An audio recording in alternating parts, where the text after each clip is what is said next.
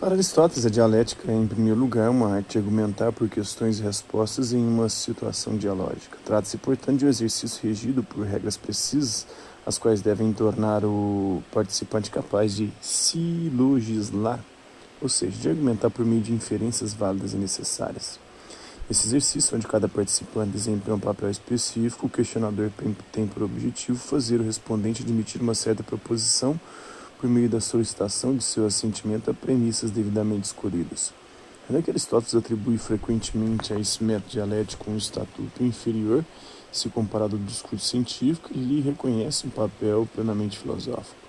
A dialética possibilita desenvolver uma aporia ao explorar os diversos aspectos de uma dificuldade, condições de possibilidade de uma investigação científica bem conduzida. O jogo dialético gira em torno de um problema cuja matéria pode ter sido fornecida por diversas opiniões conflitantes emitidas acerca de um assunto. Este é mesmo método frequentemente empregado pelo próprio Aristóteles em suas obras científicas, pois em vários textos, ao tratar de um tema específico, ele começa por estabelecer as opiniões existentes e conflitantes sobre esse tema. Examinando então os prós e os contras de cada tese, ele busca eliminar as posições contraditórias ou inaceitáveis de modo a selecionar por fim a melhor opinião. O sucesso da dialética durante a Idade Média foi considerável. Por um lado, foi a base de vários desenvolvimentos lógicos, como a teoria dos silogismos hipotéticos ou a teoria da inferência. Por outro lado, propiciou é, o aparecimento de algumas das técnicas de argumentação mais características do mundo latino medieval Seria, no entanto, exagero afirmar que a dialética deve o seu sucesso exclusivamente a Agostinho. Também Boécio contribuiu muito para sua difusão, pois traduziu os tópicos de Aristóteles, ainda que esta tradução tenha permanecido esquecida até o século XII. Comentou os tópicos de Cícero e escreveu um tratado intitulado De Diferentes Topsi. Foi Boécio quem estabeleceu também a divisão das artes que constitui o fundamento da cultura latina medieval.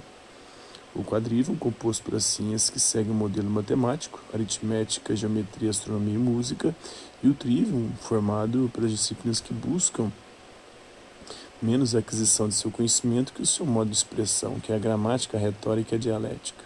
Ainda que esse modelo tenha permanecido um ideal nem sempre observado, ele contribuiu fortemente para a difusão da dialética.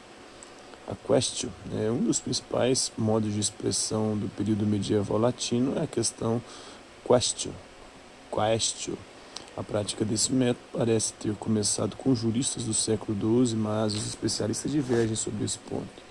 Seja como for, a questio aparece para as disputações, né, como uma espécie de desenvolvimento da dialética. Pedro Abelard, famoso por seus escritos de lógica e por seu envolvimento com Heloísa, o qual conhecemos, graças à sua correspondência, foram os principais teóricos desse estilo. Segundo Abelard, uma questão é uma maneira de obter uma solução segundo certas regras de um problema cuja origem é a constatação de uma contradição, mesmo que aparente, entre as opiniões de duas ou mais autoridades. Uma questão medieval não é, portanto, apenas uma simples pergunta para a qual não se tem resposta.